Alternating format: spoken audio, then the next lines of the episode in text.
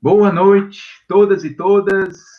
Sejam muito bem-vindas, muito bem-vindos a mais uma live da UVA para um debate sobre marxismo e a libertação animal. Eu sou Zilas Nogueira, professor do Instituto Federal de Alagoas, professor de filosofia, e a Maila. É, nós estaremos aqui com vocês discutindo aí esse tema, o marxismo e a libertação animal. Então, vamos iniciar nosso debate. A Mayra vai fazer uma fala, 20, 25 minutos, enfim. Está é, livre, Mayra, aí, né? Acho que depois eu vou fazer uma fala também. É, e aí nós vamos interagir com quem estiver nos acompanhando aqui no chat. Ok, gente? Então, Mayla, por favor. Eu espero que não leve 25 minutos, né? Espero que não, não leve esse tempo todo. Bom, gente, meu nome é Maila, eu sou militante do PCB, o Partido Comunista Brasileiro, e também militante do coletivo feminista classista Ana Montenegro, e eu faço pesquisa autônoma sobre o tema de marxismo e a questão animal. Por isso que eu estou aqui hoje junto com o camarada Zila. E eu pensei em começar essa fala falando um pouquinho, situando uh, onde que o marxismo se encontra, né, dentro do debate de libertação animal, dentro do movimento vegano. E aí, para fazer isso, a gente pode dividir o, o campo né, do veganismo uh, em duas grandes partes, né, que seria o veganismo liberal e o veganismo anticapitalista, né, que os nomes já, já se autoexplicam. Mas o que, que acontece? No veganismo anticapitalista, né, a gente vai ter várias coisas ali dentro, e o nome anticapitalista por si só ele não fala, ele não diz, ele não comunica muita coisa, além do fato de que aquela pessoa, aquele movimento que se diz anticapitalista, ele é contra o capitalismo de alguma maneira, né? Então, o marxismo, uh, o veganismo, né, marxista especificamente, vai estar tá inserido dentro desse campo do, do veganismo anticapitalista, mas ele vai ser Uh, vai se utilizar né, das ferramentas do marxismo, tanto das ferramentas teóricas quanto das ferramentas organizativas. Né? O que, que isso significa do ponto de vista prático? Né? Uh, um, um, vegan, um vegano ou um movimento vegano que ele é anticapitalista, ele não necessariamente vai ser ligado diretamente a alguma estratégia política. E isso também pode ser considerado uma coisa negativa, né? Que é uma coisa que o marxismo vai ter bem definido, né? Os veganos que são marxistas, que acreditam que através do marxismo seja capaz de se, de se né, conseguir conquistar a libertação animal, acreditam nisso por quê?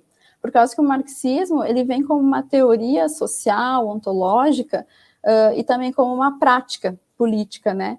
que visa com que a gente consiga superar o capitalismo realmente, né? E não simplesmente numa, num ponto de vista mais assim, ok, ah, eu não concordo com o capitalismo, mas e fica por isso mesmo, né? Porque a gente tem que ter cuidado que quando a gente tem esse posicionamento muito assim, só no discurso, né? Ah, eu sou anticapitalista, mas quando você não tem uma estratégia clara de, de então como que a gente vai fazer para que não haja mais capitalismo, a gente pode estar tá até caindo numa espécie de liberalismo também, né? Porque a gente vai ficar baseado muito naquela coisa da, da narrativa, do ah, eu estou falando, estou me autoproclamando, às vezes até uma identidade, mas na prática, qual que é a real chance do, dos animais serem libertos e retirados da, das relações de produção se a gente não se organizar, né, para que o capitalismo realmente seja superado e para que esse sistema, né, de exploração de pessoas e animais acabe?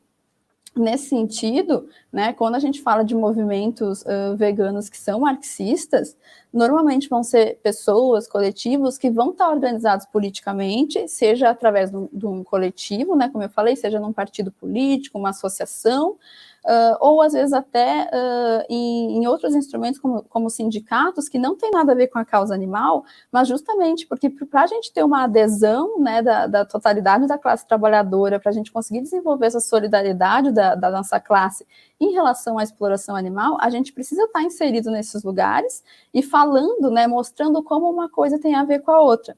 E eu digo isso por quê? Porque hoje em dia a gente fala muito sobre interseccionalidade, né? Sobre assim que as opressões elas estão interconectadas, que uma influencia na outra, etc. Mas no marxismo a gente trabalha com a categoria de totalidade. Né? Então a gente vai ter esse entendimento de que as relações sociais elas são super complexas, né?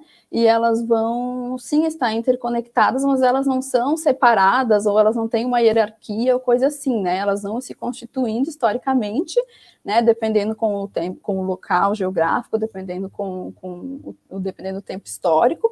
E, e quando a gente fala de exploração animal, isso também se dá né? Porque se a gente pensar hoje em dia, por exemplo, os animais domesticados, vulgo, né, que a gente come, eles existem num número maior do que o de ser humanos, né?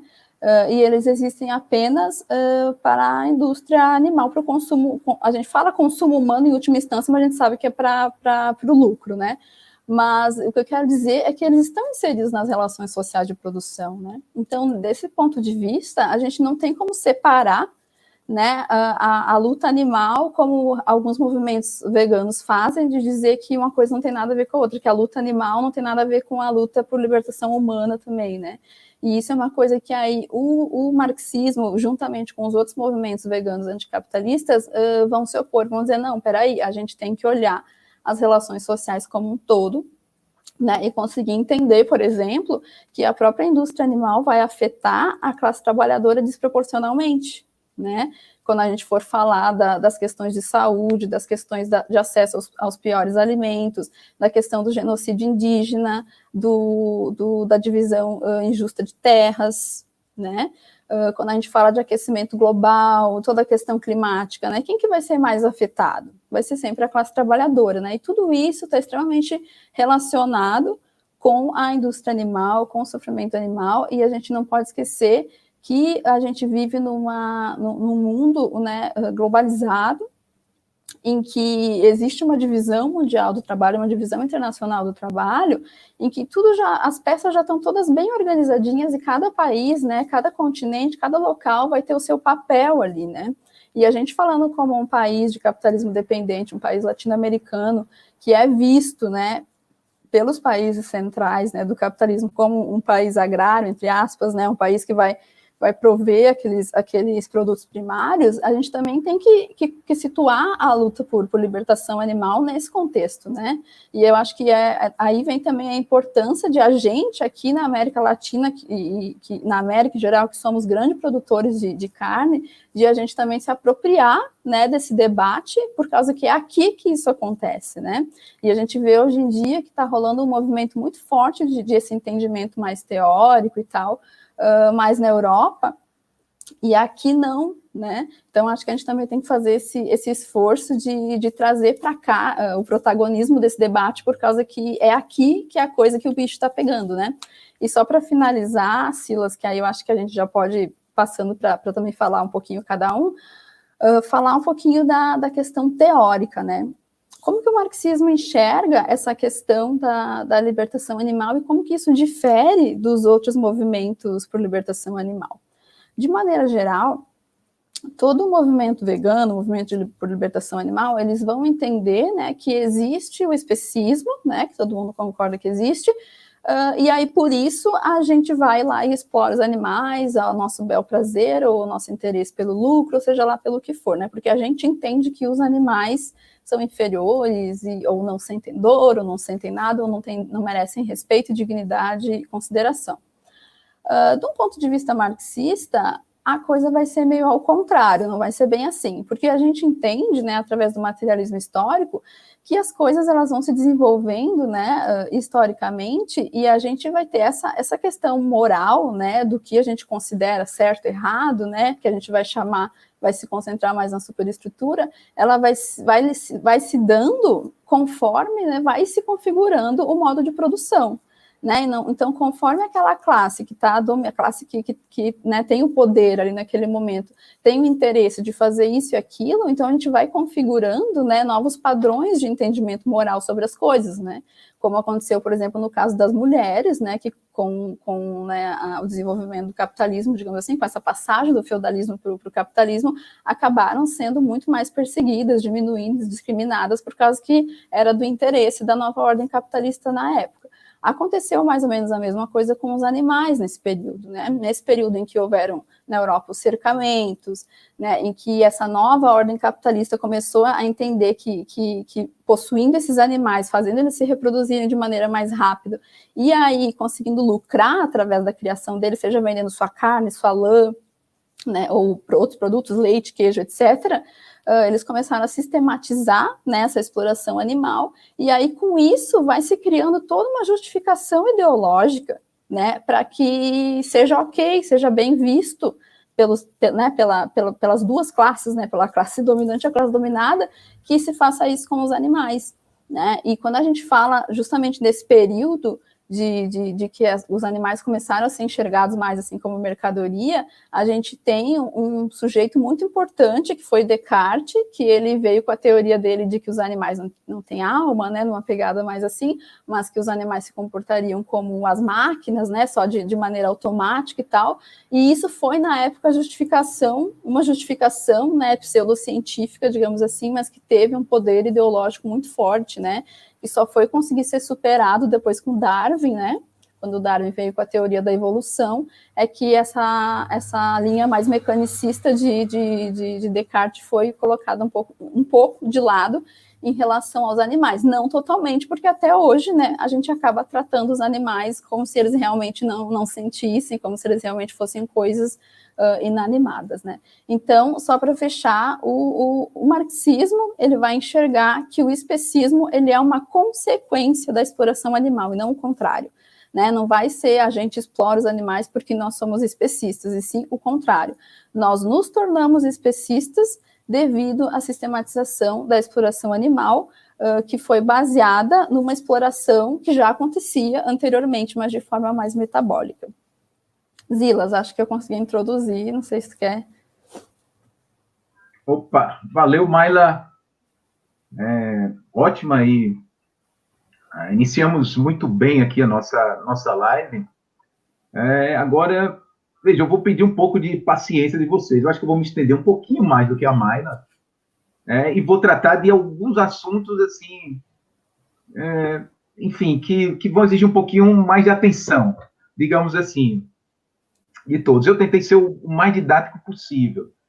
E eu quis começar, pessoal, todos e todas aí que estão nos acompanhando, é, primeiro discutindo um pouquinho o marxismo. Vou fazer isso de forma rápida, como introdução também da minha fala. O que é o marxismo, afinal de contas? Como que a gente pode entender isso? Em poucas palavras, de forma muito rápida, mas eu acho importante, Maila e demais que estão nos acompanhando, porque é, eu não sei, todos que estão nos acompanhando, os que virão é, a acompanhar o vídeo futuramente, que fica aí na, na, na página, na, no canal né, da, da UVA, o vídeo. Eu não sei se todos compreendem bem é, o, o, marxismo. E hoje em dia é, é algo que está sendo muito falado e pouco conhecido, no final das contas. Né? Se fala de marxismo cultural, se fala, enfim, até de, de criminalização do comunismo, do marxismo. Então, acho importante a gente limpar um pouco o terreno e falar rapidamente sobre o marxismo. Então, como que a gente pode entender aí o, o marxismo? Vejam, o marxismo é uma filosofia? É. Podemos dizer que sim. Busca refletir, é, responder questões mais universais da existência humana é, e, e, particularmente da sociedade. É, o marxismo elaborou uma ontologia da vida social. Então, busca responder a questões como é, o que é a realidade, como se constitui essa realidade, o que nos torna humanos. Há uma essência humana, o que determina a história e o destino da humanidade. Então, são questões filosóficas e o marxismo busca é, responder essas questões. O marxismo é uma teoria científica? É também. Por quê? Porque também é, tenta compreender de forma racional a realidade objetiva. O método Amália citou aí o, o materialismo histórico, tenta compreender objetivamente o real, como as coisas efetivamente são. Então, é uma teoria científica? Podemos dizer que sim. Mas, além disso, além de uma filosofia, de uma teoria científica, é aqui que eu queria chamar a atenção, o marxismo é também uma concepção de mundo, pessoal. Uma concepção de mundo é, diferente. E o que é uma concepção de mundo? Basicamente, Veja, concepção de mundo é um conjunto de ideias, valores, emoções, comportamentos, práticas que a gente assume diante da vida, da natureza, da sociedade. Então, é, o marxismo é também uma concepção é, de mundo. Mas vejam, é uma concepção de mundo, é uma ciência, é uma filosofia que toda ela é edificada, é construída a partir do ponto de vista dos trabalhadores. Porque é, ciência, filosofia, concepção de mundo, existiram outros e existem outras. Uma concepção de mundo, sendo esse conjunto de valores, práticas, comportamentos, todo mundo tem, consciente ou inconscientemente. Todo mundo tem. E toda concepção de mundo é fundamentada em teorias ou em concepções filosóficas, científicas, etc. Então, é, a, o diferencial do marxismo é que é uma concepção de mundo fundamentada em é, ideias, conceitos filosóficos, científicos, que tem ponto de partida a convicção de que exploração, opressão não são coisas naturais. Veja, são injustiças que dificultam e atrasam o desenvolvimento tanto dos indivíduos mas, sobretudo, da coletividade. Dessa forma, veja, essas injustiças, a exploração, opressão, vejam, têm que ser combatidas, é, devem ser compreendidas, combatidas e superadas. Então, esse é o diferencial do, é, do marxismo enquanto uma concepção de mundo. Então, Desse modo, essa concepção de mundo marxista vai sempre se expressar em valores, emoções, práticas, comportamentos que repulsam veementemente as injustiças e se orientam é, para a luta contra toda forma de opressão, toda forma de exploração. E o marxismo é nada mais, nada menos do que isso, do que uma filosofia, uma ciência que estrutura uma concepção de mundo que olha para a realidade vejam, sempre do ponto de vista dos trabalhadores, considerando o ponto de vista dos trabalhadores. E aí, eu queria pedir licença para parafrasear aqui uma fala do Lenin, veja, o revolucionário russo, marxista, que em um, em um livrinho, livrinho não, um, enfim, uma obra importante chamada O que Fazer, ele vai dizer que, olha, não com essas palavras, enfim, mas estou parafraseando o Lenin, Onde houver injustiças e violência praticada contra aqueles que não podem se defender, os comunistas têm que fazer o devido combate.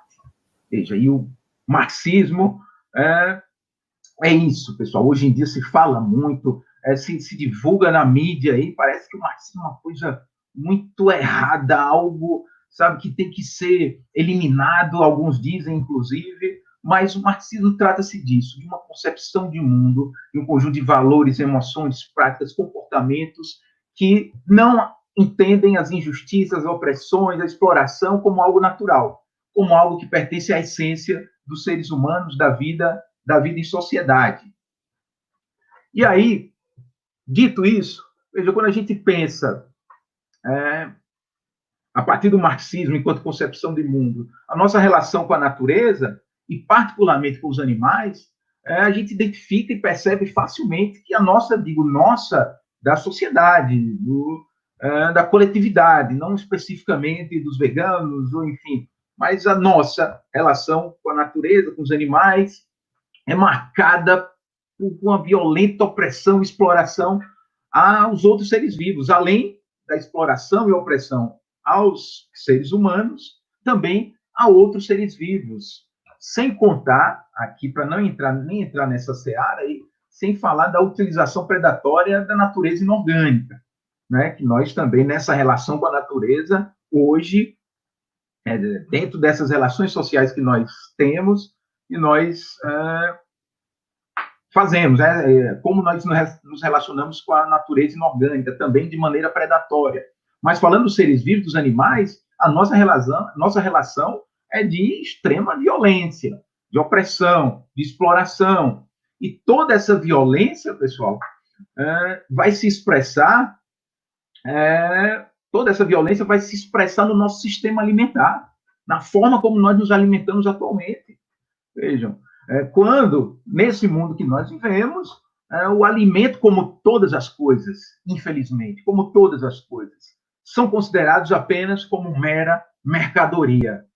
Então, é, vejam que o atual, é, atual, o atual conjunto de relações sociais, veja, nos coloca diante de um conjunto de relações violentas, de opressão, e que essa violência e opressão aos animais, a outros seres vivos, vai se expressar, inclusive, nesse nosso é, sistema alimentar. Ou seja, a forma como nós nos alimentamos hoje esconde, por trás de certas aparências, por trás de uma aparência, conjunto enorme de injustiça e violência, que não podem ser considerados naturais, óbvias, inevitáveis, assim como nós não podemos considerar a exploração humana, assim como nós não podemos considerar as opressões é, as minorias como sendo natural, óbvio, inevitável, nós também não podemos considerar a violência, a opressão contra outros seres vivos como algo natural, óbvio,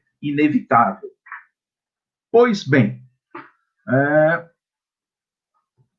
e aí como que a gente pode pensar, então, é, já que se tocou nessa questão da alimentação, como que a gente pensa, pode pensar o problema, esse problema da alimentação é, numa perspectiva marxista, para a gente retirar é, definitivamente a ideia de que o que nós vivemos hoje representa o fim da história, de que nós não podemos viver em uma outra sociedade, de que o que nós temos atualmente é, é natural, é expressão, sei lá, de uma essência humana e, portanto, não pode ser modificado como querem os liberais, como querem é, outros é, representantes de, de, de, filosofias diversas aí que apontam uma essência humana imutável e que, portanto, a sociedade atual é a expressão natural e necessária dessa essência humana. Então, a gente precisa fazer uma reflexão, vejam, a partir é, da, de uma filosofia, de uma ontologia, veja, da vida social, que foi o que Marx fez, foi depois o que um outro filósofo importantíssimo no século XX, um filósofo marxista, está no rol aí dos principais pensadores do século XX, chamado Jorge Lukács, um filósofo húngaro, não sei nem se é assim direito a, a pronúncia do nome dele, eu até acho que não, mas enfim, é o Jorge Lukács, ele vai elaborar toda uma obra, uma obra monumental, a ontologia do ser social, justamente para demonstrar, veja, que não existe uma essência é, humana imutável, é, e que, na verdade, a história humana, ou a vida humana, a vida social é marcada pela radical historicidade do ser. O que, significa isso? A Mayla já falou isso de forma até mais clara, é, que tudo na vida humana ela é histórica, não tem nada que seja eterno, imutável, que não seja passível de transformação. Então, ele escreveu uma obra inteira para provar isso. Nessa obra, eu queria chamar a atenção, para a gente continuar nosso nossa reflexão sobre alimentação, é, nessa obra, ele vai dizer que o desenvolvimento da vida social segue algumas tendências. Existem algumas tendências, nas palavras do Lukács, do desenvolvimento humano genérico, humano social. E aí eu queria destacar duas dessas que são importantes para a gente aqui agora. É, vejam, a primeira, a vida humana é sempre cada vez mais genérica, mais social. O que, que significa isso? que os seres humanos, quando estão construindo a sociedade, quando estão constru construindo a sociabilidade humana, essa sociabilidade e essa sociedade, ela se torna cada vez mais genérica. A vida humana se torna cada vez mais interligada. Até a gente chegar ao ponto atual, é, o, o, ponto, digamos, mais próximo aí desse desenvolvimento, em que nós vivemos efetivamente uma história humana completamente interligada. Nós, seres humanos, estamos é, hoje é, vivendo uma história em comum, de fato, não como uma abstração. Nós somos uma humanidade de fato, não como, sabe, nós estamos interligados, a ponto de algo que acontece em um país muito distante, por exemplo, o surgimento de um vírus, três meses depois, interfere na existência de todo o planeta. É, um, o que acontece em um país distante vai interferir no Brasil, por exemplo. Nós estamos vivendo aí já há mais de 100 dias é, um, um, conjunto de situações novas que foi provocada pelo aparecimento de um vírus é, em um lugar distante. Então, vejam, outra tendência da, é, do desenvolvimento histórico-social, vejam, é o fato de que a vida humana é cada vez mais socialmente determinada. Ou seja, cada vez menos é, é a natureza que impõe determinadas limitações para os seres humanos. É óbvio que tem limitações que são intransponíveis na relação com a natureza, mas cada vez menos a natureza determina o que vai ser a vida humana. Por exemplo, vamos lá, a morte. Vejam, a morte é, é, é um fato natural e irrevogável. Todos nós, seres humanos, vamos morrer. Mas vejam, desde a, das sociedades primitivas até hoje, vejam a forma como se morre, do que se morre, é, quem morre mais é, e até que idade nós podemos viver. Vejam, isso vem mudando, vem se transformando, isso vem sendo cada vez mais socialmente determinado. Nas sociedades primitivas, era a natureza que impunha isso. Vejam, hoje, é, em grande medida, é, como nós vamos morrer, a forma é, dessa morte está é, muito relacionada às questões sociais, às relações sociais estabelecidas na nossa sociedade. Então, é, não é à toa, por exemplo, que nas periferias os jovens morrem, é, jovens negros morrem em maior quantidade. Vejam, vítimas de violência. Então, vejam, a morte, que é algo natural, mas ela acaba sendo socialmente determinada, dependendo da classe social, dependendo é, da cor da pele, dependendo é, da sua orientação sexual, você tem mais probabilidade de morrer ou de viver, percebem? Então, é disso que nós estamos falando. Estamos falando de eliminar os fatos naturais. Estamos falando de que é, a, a, determinação para a atuação desses fatos naturais vejam, é cada vez mais social. E aí entra, por exemplo, também é, o ato sexual. Vejam, é, na, nas sociedades primitivas, é, e, a, e, atualmente, veja, o sexo está é, todo envolvido em uma série de rituais, é, muito mais relacionados ao prazer do que é, efetivamente a reprodução biológica. Então, é socialmente determinado também. E, dentre vários fatos desses naturais, podemos, inclusive, colocar a alimentação, então, a alimentação é cada vez mais permeada por um conjunto de relações sociais, ou seja, é a forma como nós nos organizamos socialmente que vai determinando a nossa alimentação. Sobre isso, é, tem uma frase interessante do Karl Marx, né, um, o filósofo alemão, que num, num texto chamado Grundrisse, que é meio que um ensaio do que seria o Capital, né, está lá fazendo seus, suas anotações para escrever a sua obra mais importante, que é o Capital, ele lá nos grupos ele vai dizer, olha, a fome é fome, mas a fome que se sacia com carne cozida, comida com garfo e faca, é uma fome diferente da fome que se devora carne crua com a unha, com a mão, a unha e o dente. Então, o que está se dizendo com isso? A fome é uma necessidade biológica, é fato mas a satisfação da fome é resultado de um conjunto de relações socioeconômicas próprias de cada período. Vejam, ou seja, a satisfação da fome é, é, é, é resultado, vejam, da, das determinações sociais de cada momento. Então, a forma concreta como os homens se alimentam, fome é um fato natural. A forma concreta como os homens se alimentam depende é, do, do, do momento ou da sociedade em que se está está vivendo. E aí pode pegar na história, é na Grécia, Roma, lá na Antiguidade, Estados Unidos, hoje, vejam a diferença de como os homens se alimentam, saciam a sua fome. Os homens gregos sentiam fome, os homens atuais sentem fome, mas a forma é bastante diferente. Então, o que se come, como se come, quem come o que, é determinado socialmente. Vejam. Ou seja, até o fato de muitíssimas pessoas morrerem de fome hoje é, é um fato. A fome é um dado natural, mas o fato de muitas pessoas morrerem de fome hoje, isso é social. Isso não tem nada de natural. Isso não é normal, não é óbvio. Se é assim, veja, a nossa alimentação, se a, alimentação é um, uma determinação social, veja, a nossa alimentação atual, vejam, é, pelo menos no mundo ocidental, com base em proteínas animais, veja, é o resultado de um conjunto de relações sociais específicas. Não tem nada de natural, veja, não tem nada de, de uma imposição a respeito da essência. A alimentação atual, baseada em proteína animal, é resultado de um conjunto de relações sociais.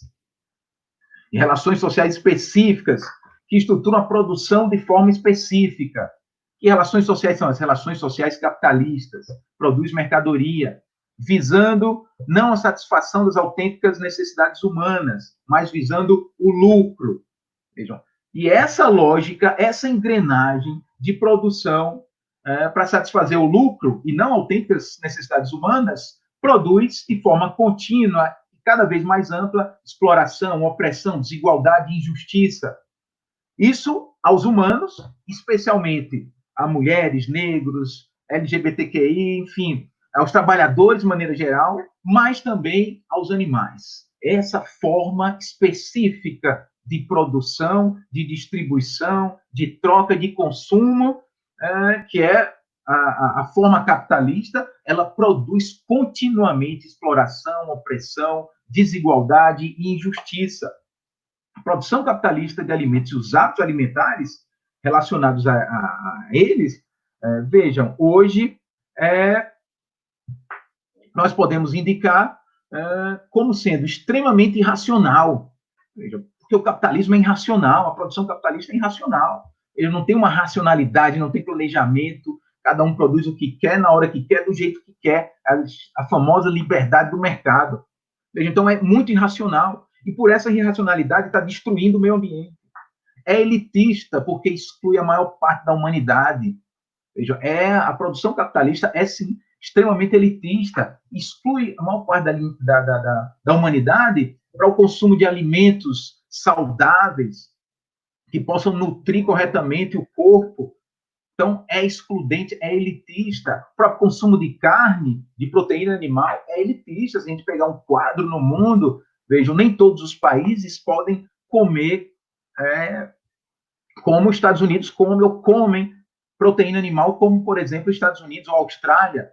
Vejam que são casos é, máximos aí, os dois países que mais consomem proteína animal no mundo e é também é, extremamente injusta é, essa produção capitalista de alimentos. Ela é extremamente é, irracional, elitista, mas é também absolutamente injusta, e particularmente, eu ia frisar, com os animais.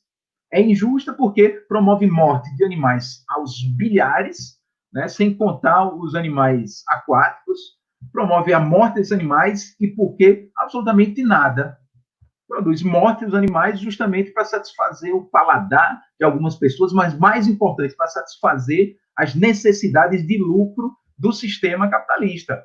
Vejam, por isso. Então, é, para satisfazer essa necessidade de lucro, tudo bem é torturar animais, confinar animais a vida inteira, é, de tal forma que tem uma existência sem nunca ter, ter visto a luz do sol, é, pode-se sacrificar animais aos bilhões, mundialmente, tudo isso para que essa engrenagem do capitalismo possa continuar funcionando. Então, vejam, esse sistema alimentar mercantil, próprio dessa sociabilidade capitalista, vejam, é, eu também vou parafrasear aqui Marx, é próprio da pré-história da humanidade. É preciso superá-lo. Nós vivemos hoje, segundo o Marx, a pré-história da humanidade. Ainda hoje, mesmo com a ascensão é, de tudo que a gente possa imaginar de tecnologia, de avanço, a gente está na pré-história porque uma sociedade baseada na exploração, na opressão é, de seres humanos, de animais, vejam, esse tipo de humanidade não pode desenvolver todas as potencialidades que poderia se não vivêssemos é, da exploração e da opressão é, da maior parte da humanidade, da maior parte das pessoas. Então, nós estamos na pré-história.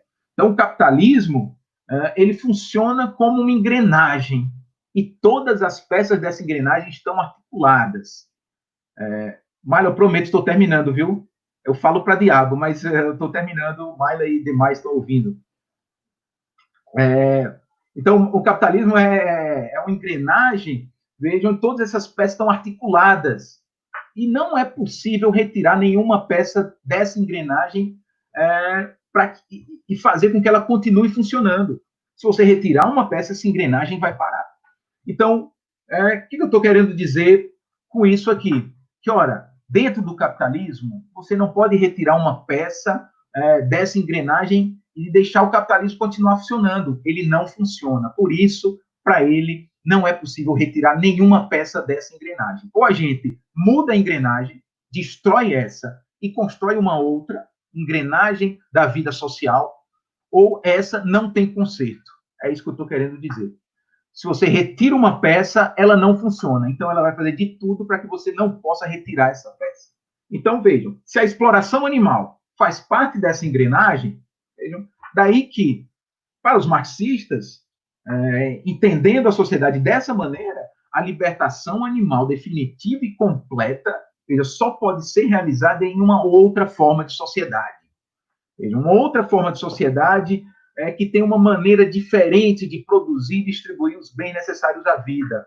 O objetivo é uma outra sociedade que o objetivo da produção seja a satisfação das autênticas necessidades humanas e não ah, as necessidades do capital, e não o lucro, a busca pelo, pelo lucro. Então, é, não é possível a gente mudar aqui uma engrenagem, outra ali, e melhorar esse sistema. Como a Mayna estava falando, a gente coloca abaixo esse tipo de sociedade, essa forma de organização social é, que oprime, que explora seres humanos e animais, ou nós é, não vamos poder pensar em uma libertação animal efetiva, definitiva, completa, é, porque é, ela, essa engrenagem precisa da exploração dos animais para continuar funcionando. E aí alguém é, pode falar, é, e é muito comum no, no, no, veganismo aí de viés, de viés liberal. Ah, mas no capitalismo, na lógica do mercado, se a gente se a gente deixar de consumir, eles vão mudar a produção, eles vão produzir de maneira diferente. Eu não sei até que ponto isso é ingenuidade, eu não sei até que ponto isso é, é ignorância, eu não sei até que ponto é má fé mesmo, porque é, isso não, não, é possível. Essa ideia de que pelo consumo eu vou mudar a produção é, capitalista, isso não faz nenhum sentido. E aí, nesse mesmo livro do Marx, que, eu recomendo ao menos esse, esse trecho para quem, é, quem quer fazer o debate com esse pessoal que fala sobre o consumo, que enaltece o consumo como, é, como meio de mudar a produção, é importante é, uma parte lá dos Grundrisse também, desse, desse, dessa obra do Marx, em que ele vai discutir a relação entre produção, distribuição, a troca e o consumo. E aí ele vai colocar uma ideia que é, para mim, é fantástica e é muito importante. Colocar não uma ideia da cabeça dele, mas da observação de como funciona o capitalismo. É, e aí ele vai dizer, olha, o que está na aparência é que o consumo determina a produção. Né? Porque, vejam, o cara não vai produzir se não tem consumidor, e o que o consumidor está lá, vai exigir, o cara vai mudar a produção para atender esse consumo, mas isso é aparência. Veja, isso é realidade sob um manto, sob um véu que esconde o que as coisas realmente são.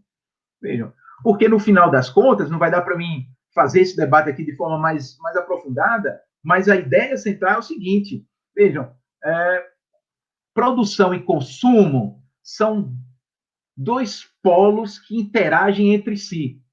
Produção e consumo, para usar um, um termo popular, são duas faces da mesma moeda. Vejam, é o mesmo processo, são dois momentos do mesmo processo. Vejam, então não tem como cindir, não tem como separar eles quase que se identificam, a produção e o consumo. Só que, só que o Marx percebeu que nessa relação, que é uma determinação reflexiva, ou seja, ambos se determinam mutuamente, um influencia o outro, mas a produção é o momento predominante. E esse foi, é, digamos, o pulo do gato que o Marx descobriu. Vejam, a produção é o momento predominante de todo esse ciclo é, de distribuição, troca e consumo. Então, no final das contas, é a produção que determina o consumo. O consumo influencia, a produção até influencia, mas é a produção que determina o consumo, determina o objeto do consumo, porque é lá que se produz, o modo que vai ser consumido, porque ao ser produzido, ele é produzido de um jeito, para ser consumido de uma forma, de uma maneira. Então, é, o modo como vai ser consumido e o impulso para o consumo também. É aqui que é que entra o nosso debate aí com o veganismo que eu disse de viés liberal, que fala de, do consumo é, mudando o sistema. Vejam, na verdade, é a produção que gera, inclusive, o impulso para o consumo. Então, vejam, aí, aí eu abro aspas agora para citar o Marx. A produção produz não somente o objeto para o sujeito, mas também o sujeito para o objeto. Veja, então, é a produção, é, ao produzir o objeto, que se estimula é, o consumo, o desejo, é que se estimula as necessidades. E aí, se você aliar essa ideia do Marx com algo que ele não poderia ver no, no momento dele, mas que nos anos 60 do século passado para cá a gente percebe muito, que é o marketing, a propaganda que cria necessidades artificiais, isso é perfeito. Vejam, a produção, a partir daí, então, vai produzir de forma cada vez mais acentuada e clara, não só um objeto para os sujeitos, mas também sujeitos, vejam, que vão ter é, desejos determinados, orientados e manipulados por esse sistema, é, voltados para determinados objetos e não para outros, que aí entra também, é, no caso, o consumo é, de proteína animal. Vejam, foi a produção de um tempo para cá, nem sempre o consumo de proteína animal foi tão alto e foi tão grande, mas de um tempo para cá foi a própria produção produzindo cada vez mais e, é, junto com isso, uma propaganda, um marketing, uma manipulação que faz com que as pessoas aumentem o consumo de carne. Vejam, não é o consumo que fez é, uma, é, é a inversão, aí como a Mayra colocou em outro aspecto. Não foi o consumo, não foi o consumo que fez a produção aumentar, foi as possibilidades vistas pelo capital que aumentaram a produção, é, as possibilidades de lucro que aumentou a produção e criou assim um sujeito para o objeto. Então, para concluir, vejam a possibilidade que nós temos, de fato, para uma libertação animal definitiva e completa é justamente superar essa sociedade, essa forma de sociabilidade. O veganismo anticapitalista tem que ser anticapitalista, mas tem que ter uma proposta.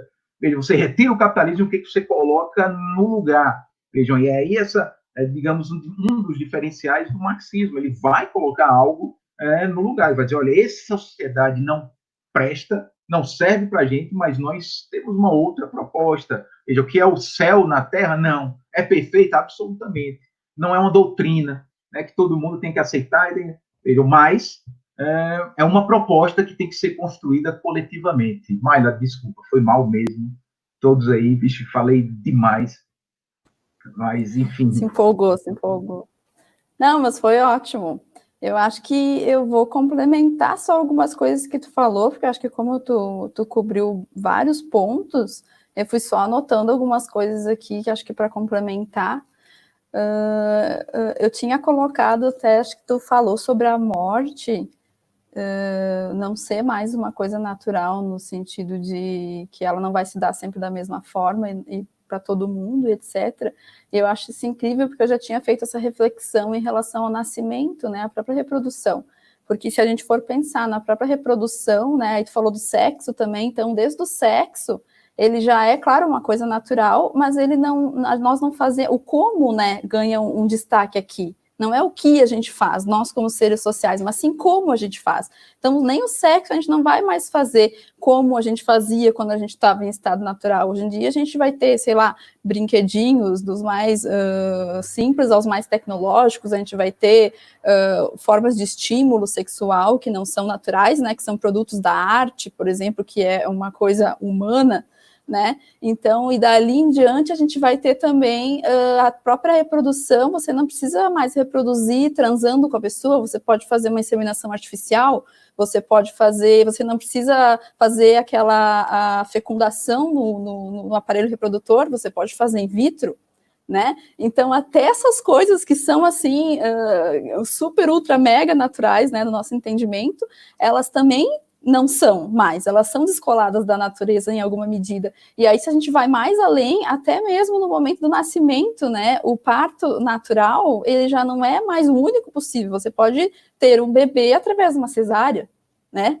Então, nisso tudo a gente vê como é incrível essa justamente isso que o Lucas traz muito bem, como tu falou, uh, de, dessas práticas, né, que vão se desenvolvendo, e aqui desenvolver não significa ser bom, né, desenvolver a gente quer dizer na história, né, vão se dando historicamente, e elas vão se descolando da natureza de uma maneira que não tem mais como a gente argumentar nenhuma prática social humana como natural porque tudo vai ter sempre um, um, né, um devir histórico que levou aquilo e que possibilitou outras maneiras daquilo ser. Né? E hoje em dia a gente tem, quando a gente fala de alimentação, por exemplo, uh, gente, chega a ser absurdo, né? A pessoa argumentar que tem que comer carne. Assim, hoje, eu, depois de anos de veganismo, você não tem mais nem paciência, né? Porque, tipo, gente, são milhares, acho que milhões de espécies de plantas que existem para você comer. Né? Todas as agências de saúde do mundo são unânimes ao afirmar que, que uma, uma dieta à base de plantas é, saudável, né? Que a gente não precisa de, de, de produtos de origem animal. Né, sem contar todas as outras problemáticas que a gente sabe, né, em relação ao meio ambiente, poluição, tarará.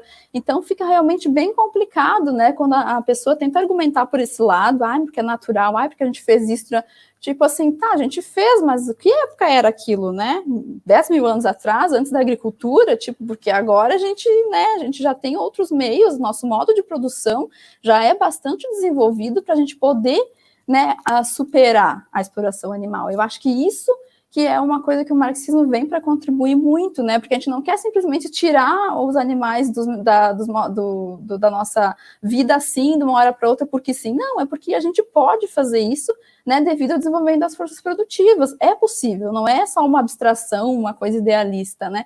A gente tem como. E aí vamos dizer, ah, mas como vamos fazer isso? Justamente nesse momento, como o Silas falou, né, como a gente vai propor, né, uma nova sociedade, que seria uma sociedade socialista, quando isso acontecer, quando tivermos uma revolução, tomara que não demore, a gente vai ter os trabalhadores organizados decidindo racionalmente, não na racionalidade capitalista, que até alguém colocou aqui que o capitalismo ele é racional, ele é sim racional, porque ele vai ter a sua racionalidade própria que vai beneficiar a sua própria classe, né? Os burgueses. Então, eles vão usar muitas vezes até da ciência, como eu falei antes, né, da, da filosofia e tal, que vai vir às vezes para legitimar práticas completamente irracionais, mas que vão trazer benefício para aquela ordem vigente, né? Então, a gente vai justamente sentar com as comunidades, com os produtores e vai começar a decidir, mas o que, que realmente é necessário, né? Esse tipo de indústria é necessária? Esse tipo de indústria é necessária? A gente vai colocar trabalhadores uh, trabalhando de matar bicho, de matar pessoa? É necessário, uma pessoa não, né? Matar galinha, matar porco? É necessário fazer isso? Não, não é, né? Ninguém quer estar ali fazendo isso, ninguém quer estar lidando com a morte. A gente sabe a condição dos trabalhadores de frigorífico, tem toda uma problemática em relação à saúde mental desses trabalhadores, né? Então, é como eu falei antes, a exploração animal, a indústria animal afeta desproporcionalmente a classe trabalhadora, e embora a libertação animal não seja sobre os humanos seja sobre os animais, né, a gente tem mais argumentos, né, e mais motivos para não continuar a exploração animal. E aí, indo um pouco além, uh, falando que a gente falou, né, sobre a questão natural da, da biologia e tal, do, dos limites, né, dessa, dessa natureza, a gente tem que lembrar que, historicamente, o capitalismo sempre utilizou das características biológicas de certos grupos para sistematizar formas de opressão que fosse vantajosa para a ordem capitalista. Isso aconteceu com as mulheres, né, onde a gente teve, claro, tem um sistema patriarcal que é milenar, mas que com o capitalismo isso foi, né, o trabalho reprodutivo das mulheres foi completamente invisibilizado, foi completamente apropriado, né, pelos capitalistas sem nenhum tipo de, de, de remuneração, né, e, e, ainda com desprestígio, né, então tem toda essa questão que, que aconteceu com as mulheres, essa fase da misoginia, né? Começou ali, quando a gente começa a colocar as mulheres numa categoria de, de não trabalho, né? De, de não passível de, de, de, de merecer um salário, merecer um reconhecimento. E a gente tem também isso também com os não brancos, né? ao longo da história também, tanto com a, a escravidão transatlântica, quanto também com a exploração da Ásia, né, que a gente tem também colônias lá, onde a gente começa a ter essa diferenciação, né, você não é branco, então você é outra coisa, então você está passível de, de ser explorado, de ser escravizado, de, você começa a usar uma característica biológica, que nesse caso vai ser, né, a cor da pele ou o fato de não ser caucasiano, para justificar uma forma de, de, de, exploração sistematizada. E com os animais aconteceu a mesmíssima, e acontece a mesmíssima coisa, né? A gente usa uma característica biológica que é não são da mesma espécie que nós, então isso os torna passível de algum tipo de exploração. É claro que a gente, né, todo mundo não faz isso assim conscientemente, eu quero dizer, né, a ordem capitalista vai usar dessa diferença biológica para fazer toda uma propaganda. Ah, não, os animais, eles existem para isso, né? Olha só, a carne bovina é ótima para o corpo humano, o leite, meu Deus, tem proteína, tem não sei o quê, tem não sei, né? Então vai ser usado toda essa, essa questão biológica para tentar argumentar né, em favor da continuação desse tipo de, de, de, de, eu digo, aplicação industrial do sofrimento mesmo, assim, né, porque, porque é o que é. E aí, nesse sentido de tudo isso que, que, os, que o Zilas falou e que eu falei também, que ele falou do Lukács, assim, eu acho que todo marxista que, que se atenta à questão do, dos animais vai sempre usar o Lukács, por causa que, em última instância, né, o nosso maior argumento eh, a favor da libertação animal é essa questão ontológica mesmo, né, de, de o, que, que, o que, que nos define como ser. Uh, existe essa, essa, esse determinismo de que a gente precisa dos animais nesse sentido exploratório para ter dignidade, para viver, para sobreviver. Pra... Não, né, isso é uma falácia, isso não existe, né, quando a gente entende isso do, do, do, de uma ótica marxista, e o Lukács, ele, ele fala muito disso. E tem uma, uma frase dele que eu gosto muito, que eu queria ler para vocês, que ele fala assim, há uma diferença gigantesca entre tornar-se outro por um processo biológico, espontâneo e involuntário de adaptação a novas factualidades naturais, ou por decorrência de uma praxis social própria.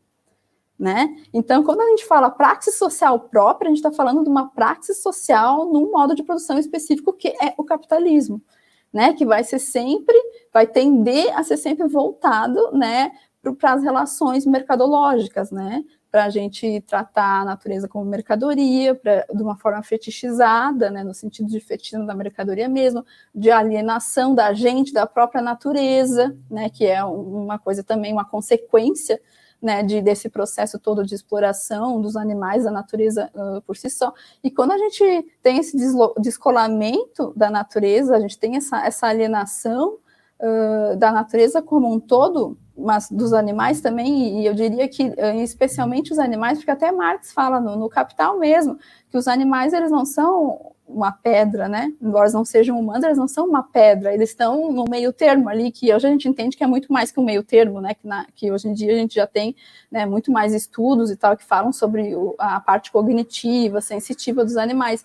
Mas o que eu quero dizer é que quando a gente consegue né, olhar os animais, que são seres tão parecidos com a gente, e, e enxergá-los como mercadoria, enxergá-los como passíveis de desmembrá-los, de matá-los, de torturá-los, de encarcerá-los, a gente está também se alienando da nossa própria humanidade, porque nós somos humanos justamente porque nós estamos num planeta Terra que tem relações com o restante da natureza, e essa natureza também é os animais, né? Também são as, os rios, as árvores. E quando a gente está alienado disso tudo, a gente está meio que alienado do que é ser humano também, né? E isso é importantíssimo, isso é uma coisa que a ecologia marxista fala muito, né, com o Foster, o Saito, vai falar muito dessa alienação da natureza, vai causar alienação de nós mesmos, nosso próprio entendimento do que é ser humano. E eu acho que nisso, que alguém comentou aqui sobre uma nova moral, Uh, às vezes marxista tem medo de falar em moral, essas coisas, por causa que a gente se opõe muito aos moralismos e tal. Mas eu não tenho medo de falar, porque eu acho que Lenin falou disso, Stalin falou disso, Mao falou disso, Engels falou disso. Uh, a gente, quando a gente se coloca como. A gente coloca uma, uma proposta, né? Um projeto de sociedade uh, antissistêmico, a gente coloca um, um, né, uma proposta do que vai ter depois, como o Zilas falou, a gente vai ter que abarcar tudo, né? Como que vai ser? Não é só a, aquela questão mais estrutural, a gente vai ter que pensar no total, como vai ser as relações, que, moral, que moralidade vai ser essa? E o próprio Engels, ele faz essa diferenciação, né, de uma moralidade burguesa, que é a moralidade que temos hoje, uma moralidade proletária, que vai ser essa, né, dessa construção né, do, até uma sociedade socialista, e no, no, final a moralidade comunista, né, a, a famosa moral comunista, que, que vai ser de uma maneira muito superior, que a gente não consegue nem imaginar direito como ela vai ser, porque né, não existe ainda, mas eu não vejo como, se a gente parte do entendimento de que não há forma de opressão admissível, que a gente não vá incluir né, os animais nessa moral comunista. Né? Eu acho que a gente fazer essa seleção e deixar os animais de fora, a gente está reduzindo o nosso entendimento de solidariedade de uma forma bastante miserável.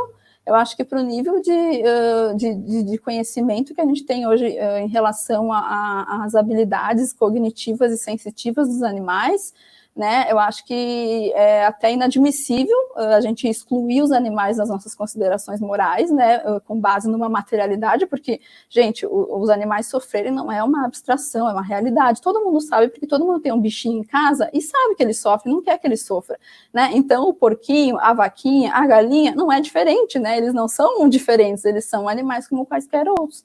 Então, acho que quando a gente entende isso e a gente aceita isso, e eu digo aceitar porque sim, né, o especismo ele faz parte da, da, da ideologia, né, ele é uma forma de dominação ideológica, e como o camarada Mauriase falou muito bem um dia nos seus vídeos, uma das características da ideologia é a negação, né, quando a gente não meio que não quer aceitar que aquilo ali faz parte do, do, de uma ideologia, né, da, da, da classe dominante, já é um indício de que é, e a gente vê isso com especismo de uma forma muito forte, né? As pessoas elas têm uma resistência muito grande em admitir que não é por uma agência delas que elas têm aquele, aqueles né, hábitos carnistas, digamos assim, mas sim porque é uma prática social, né? Que é uh, espalhada mundo afora e etc.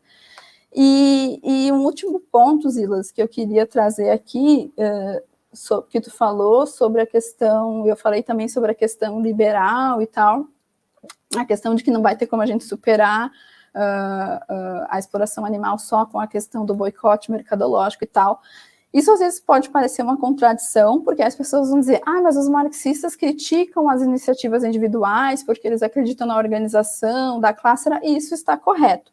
Mas a, a grande questão é que uh, a gente não se opõe ao boicote, a gente não vai se opor às iniciativas individuais, só que a gente vai além disso né? A gente vai entender que não vai ser porque eu não vou consumir, uh, ou porque, sei lá, mil pessoas ou um milhão de pessoas não vão consumir, que aquela indústria vai deixar de existir né? Até porque, por experiência histórica, a gente consegue ver que quando o consumo diminui de um lado, eles criam um novo mercado do outro, e o mundo é bastante grande, e eles possuem ferramentas ideológicas, midiáticas bastante convincentes para abrir novos mercados, né? A gente vê a Ásia, por exemplo, onde o consumo de leite lá está aumentando muito, e é um, são países que historicamente, tradicionalmente, nem sequer consumiam leite nessas proporções, né? Então a gente entende a habilidade, né, das, das, grandes indústrias de criar novos mercados. Então não vai ser o boicote que vai que vai resolver isso. A grande questão é como o Lukács de novo falou, a gente não pode transformar uh, essa questão da, do, da, das iniciativas individuais em uma caricatura, né? Os marxistas não vão fazer isso, ficar, ai, não, isso aí não funciona porque é uma iniciativa individual. Não, a gente vai aprofundar a crítica em relação a isso. Ok, é uma iniciativa individual, mas se existe um grupo, um movimento social fazendo esse boicote, é sinal que existe uma demanda, né? É sinal que existe um tipo de opressão que está pedindo uma atenção. Então, o que, que os marxistas fazem? Vão lá, analisam aquilo através do seu método materialismo histórico e chegam à conclusão: ok, nós podemos incluir essa pauta dentro do, do movimento dos trabalhadores, né? Então, é mais ou menos assim que funciona. E aí, quando a gente fala de animais, a gente entende, como eu falei, o Silas falou, que com a revolução vai ser um momento onde a gente vai poder decidir que tipo de indústrias vão continuar ou não, e vai ser, ao meu, meu entender, a maior chance que a gente vai ter de realmente retirar os animais da, das relações de produção. E como que a gente faz isso, né? É claro que não dá para ficar aqui de braço cruzado, esperar a revolução vir e dizer para os camaradas, ó, oh, então agora não vamos mais botar os animais. Não vai ser assim. Então, o papel, o nosso papel agora é justamente trazer né, esse entendimento, esse tipo de, de debate que a gente está fazendo aqui para a classe trabalhadora em si, né, para as comunidades onde a gente vive, onde a gente atua, os nossos colegas de trabalho, no nosso sindicato, no nosso partido, no nosso coletivo, para que todo mundo quando chegar esse momento de decidir, de ter que fazer esse debate, de ter que, que numa assembleia, escolher o que, que, vai acontecer, todo mundo possa debater com qualidade, tenha conhecimento para debater e não debata baseado na ideologia dominante de que é carnista, especista e completamente exploratória, né? E, e, e nesse sentido de, de que trazer essa solidariedade não seletiva, né? Essa solidariedade que é expandida realmente todos os, os, seres e não, e não somente aos seres humanos, né? E aí, já falando nisso, só queria dar um gancho para essa questão que fala, ah, mas o marxismo ele é antropocêntrico. E acho que e tem esse dualismo, né? Ou a gente defende as pessoas, ou a gente defende os animais. Gente, como eu falei, o Zilas falou, o, o marxismo ele parte do, da categoria da totalidade. Né? Isso por si só já responde tudo. Então, esse, esse, dualismo, embora óbvio, vai ter pessoas que vão a, lançar a mão deles para fazer seus argumentos uh, contra o veganismo, uh, é óbvio que, que, a teoria marxista é antropocêntrica no sentido que ela fala da, da centralidade da atividade humana na interação com o mundo, na possibilidade, como o Zilo falou, de transformação, de ser um ser social, de não estar mais amarrado às determinações da natureza como os outros animais né, ou como a, a natureza em geral. Mas em momento algum na obra marxista você vai ver alguém falando que os animais são inferiores, ou que a gente deve maltratar os animais, ou que não sei o quê. Né? Isso, isso não existe, né? Bem pelo contrário, Marx e Engels, em alguns momentos, uh, em umas passadas, óbvio que eles não falaram especificamente, mas eles se mostram empáticos né, em relação ao sofrimento animal também. E aí, se a gente for falar de Rosa Luxemburgo, também ela tem escrito sobre isso. E mais atualmente, obviamente, né, a gente vai ter diversos teóricos falando nisso. Uh, eu acho que era isso que eu tinha que colocar. Não sei se tinha mais alguma pergunta aqui, não, né? Ô, Maila, tem só um comentário aqui do Chilton Rock, camarada Chilton, um abraço aí. Ele comentando o que você estava falando sobre as ações individuais, enfim, de boicote, e ele falando: olha, tanto é, é assim que a venda de carne tem aumentado paralelamente ao aumento do veganismo. E aí, só em virtude disso, eu, eu vendo algumas coisas antes de entrar aqui na, na, na, live, eu fui ver os números aí do consumo de carne. E vejam, é, se você entra nos sites, em boa parte dos sites veganos, ou alguns desse, desse pessoal que, que tem vídeos veganos na, na, na internet, é, o pessoal, o mundo está cada vez mais veganos, muitos veganos, o veganismo está avançando e tal. Beleza, mas vejam, é, a perspectiva de aumento do consumo de proteína animal é, até 2023 é um aumento de 19,2 milhões de toneladas de carne. Só para a gente ter uma ideia, 2015 o mundo consumia 32,9 quilos de carne per capita no mundo. É, a previsão é que 2030 seja 45. Então, mais de 10 quilos de carne aí é, vão, vão, aumentar em, me, em, menos de 20 anos, em 15 anos apenas. E se a gente for olhar por país, vejam, em 2015 os Estados Unidos consumia 90 quilos de carne. Hoje, é, só cinco anos depois, está consumindo 100 quilos de carne. A Austrália, que é outro país que também é um dos maiores consumidores, em 2015 consumia 92 quilos. Hoje consome 100 quilos de carne em cinco anos. Então, veja, foi justamente num período de aumento do veganismo, aumento do número de pessoas que se declaram veganos e tal, que é o que a gente está falando. Veja, tem uma engrenagem no sistema capitalista que você, veja, você não pode é, retirar essa engrenagem e o sistema continuar funcionando. É mais fácil o sistema colocar algo novo como uma nova engrenagem para melhorar o seu funcionamento, que é justamente esse mercado vegano, veja, de industrializados, de é, então, ele pega, na verdade, ao invés desse, dessa, dessa política é, ser uma política que está abalando as estruturas aí do sistema, no final das contas, está se encaixando em grande parte é, é, como uma engrenagem que vai favorecer o desenvolvimento. Então, é, o Chilton comentou, deixa eu ver, tem outros comentários aqui. É, Deixa eu ver. Tem uma pergunta da Francisca que eu posso responder aqui enquanto tu olha. assim. que ela falou, a exploração animal não é decorrente da concepção sobre os animais não humanos, como o especismo pode vir só depois da exploração? Então, é como, ali, obrigada, é como eu falei antes, uh, o que acontece, não foi um dia que chegou alguém e disse assim: Olha, nós somos muito melhores que os animais, vamos começar a explorá-los e começar a fazer isso. Né? A gente, historicamente, a gente explorava os animais. Claro que não no sentido da exploração de hoje, mas no passado, sei lá, a gente ficava, sei lá, caçava um rato, um passarinho, sei lá o que, que se comia, e dando um exemplo, né? E aí depois, quando a gente também começou com a agricultura, começou a se fechar os animais, né, dentro da sua terreninho ali para pegar o leite, até para eles ficarem ali mais próximos, você não precisar sair tanto, né, quando a gente começou a não ser mais nômade. Então começou a se ter esse tipo de relação com os animais que era exploratória numa, numa certa medida, mas não como a gente tem hoje, né? Então já foi se tendo um entendimento de que a gente podia ter essa relação de ter algum benefício entre aspas dos animais, né?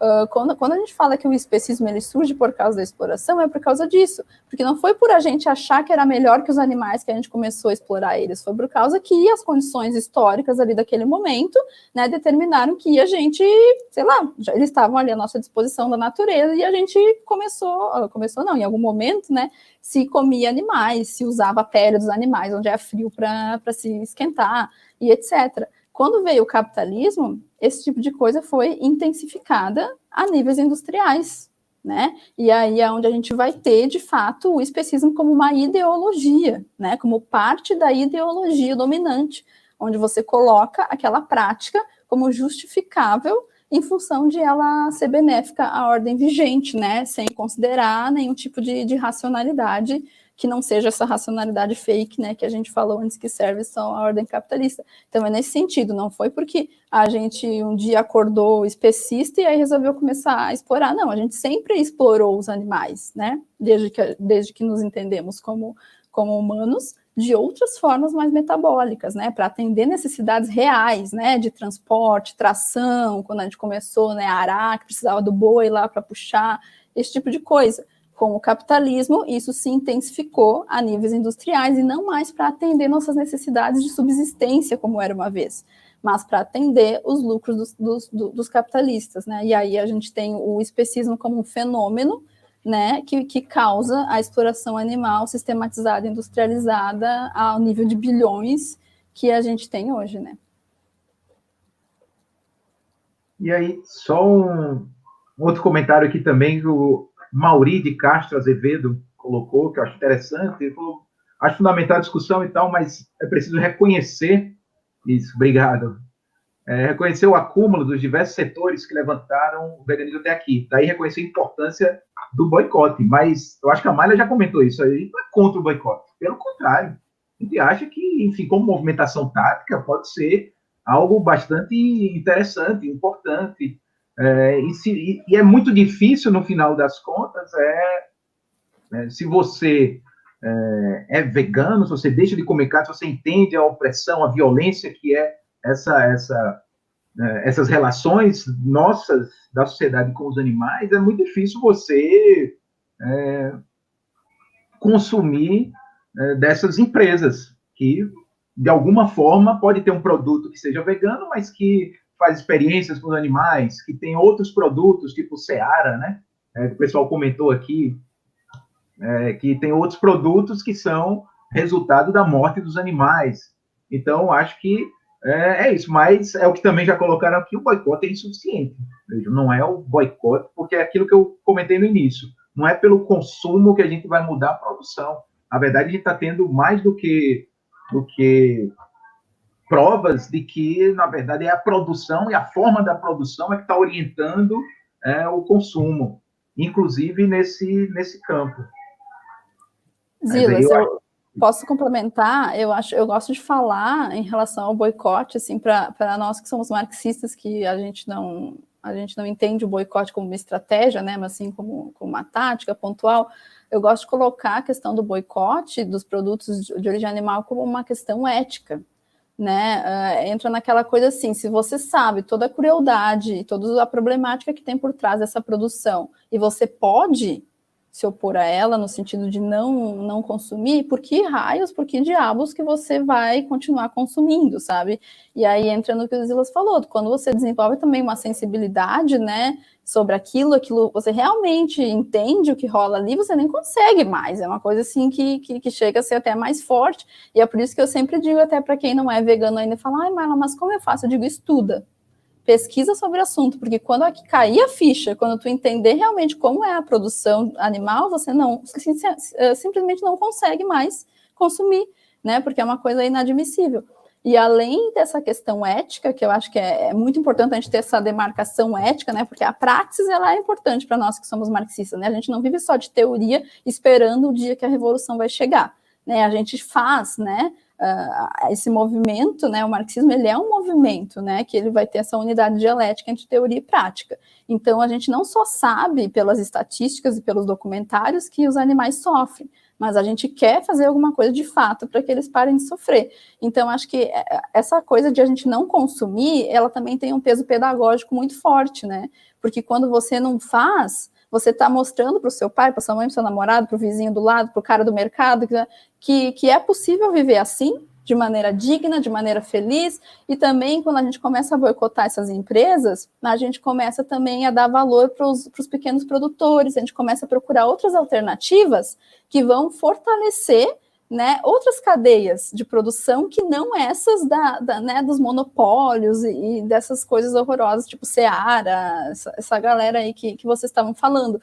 E além disso, eu também acho que a parte do boicote ela é importante, é, e eu acho que ela tem um potencial revolucionário para iniciar essa questão de buscar uma organização um pouco maior e mais efetiva, porque quando você começa a parar para olhar do que é feito um produto, onde é feito, que empresa faz, faz teste, não faz teste, você começa a perceber como aquele produto é feito, você começa a entender a cadeia de produção, começa a entender que uma coisa está relacionada com a outra, que aquela uh, vaca só foi criada para dar para ter lá a plantação de soja, que vai ser a comida da vaca, e, entende? Você começa a fazer toda essa análise e perceber que está tudo in, uh, interconectado na, na, Organização Internacional do Trabalho, e aí uma organização efetiva, né, numa, numa organização marxista, ou outra, né, que seja anticapitalista, vai fazer mais sentido, né? Então, quando a gente faz esse movimento de analisar a produção através do boicote, porque no boicote a gente precisa analisar a produção, como as coisas são feitas,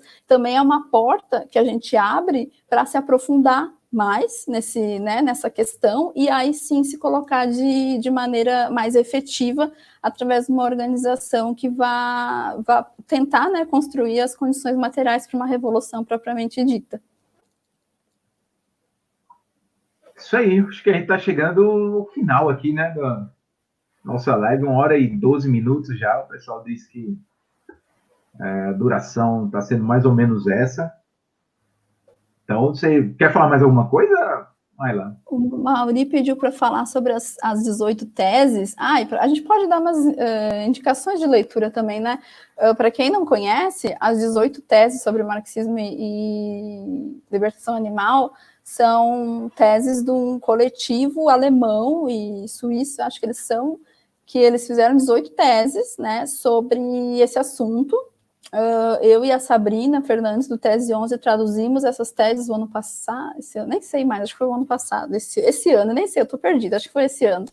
E tá na internet aí, é só jogar 18 teses sobre marxismo e libertação animal, são teses muito boas, elas vão falar de maneira resumida, óbvio, né, porque é um assunto muito, muito, muito amplo, mas elas vão falar bastante sobre essa questão que o Zilas falou antes do sofrimento, né, que a gente, como, como marxistas, a gente entende que o sofrimento ele não é o ideal, né? A gente não deveria estar numa sociedade onde pessoas sofrem.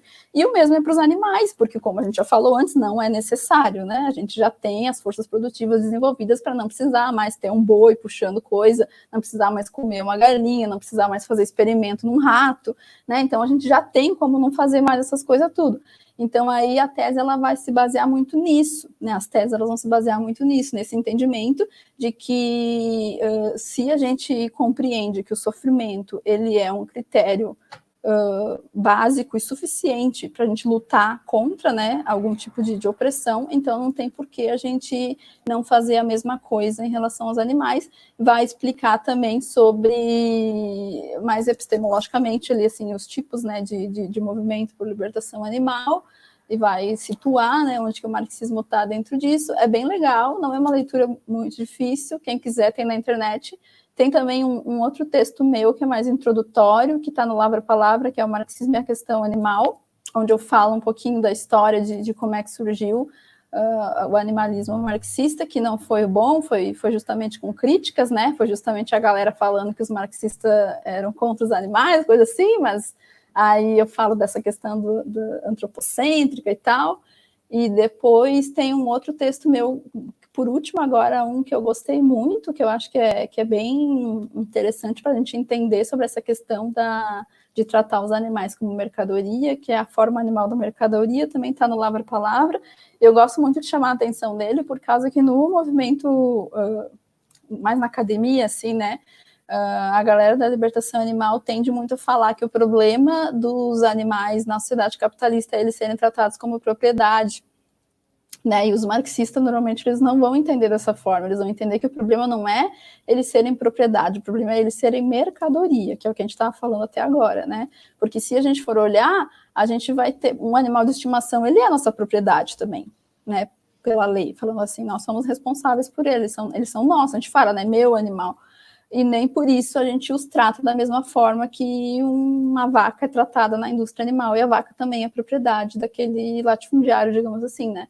Então a gente tem essa diferença entre propriedade e mercadoria, e nesse artigo, a forma animal da mercadoria, eu falo sobre isso.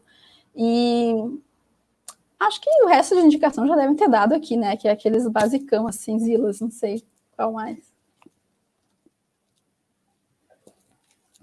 É, eu acho que o, o Renan Piccoli está colocando o link do texto aqui.